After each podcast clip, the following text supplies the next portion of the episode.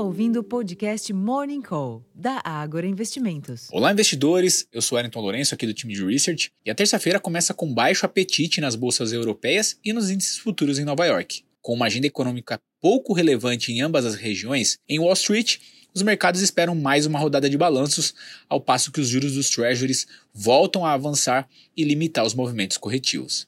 Mais cedo, na Ásia, o Banco do Japão decidiu por deixar sua política monetária inalterada, enquanto na China há rumores de um grande pacote de incentivos para ajudar o mercado acionário local. Neste ambiente, o dólar mostra fraqueza frente a outras moedas fortes. O minério de ferro, negociado em Dalian, avançou 1,42%, cotado o equivalente a 134 dólares e 21 centes por tonelada, enquanto o petróleo exibe sinais de queda nesta manhã. Por aqui, sem um referencial significativo no exterior, é de se esperar que os investidores fiquem atentos ao cenário fiscal, sobretudo aos dados de arrecadação do governo, mas também devem repercutir a entrevista do ministro da Fazenda, Fernando Haddad, na noite de ontem. Nesse sentido, também fica no radar os detalhes da Lei Orçamentária Anual, a LOA de 2024, publicado no Diário Oficial da União, com veto de 5,6 bilhões em emendas parlamentares. Para a agenda, os dados de arrecadação federal de dezembro e consolidado de 2023 são esperados às 10h30, com a mediana das projeções indicando uma arrecadação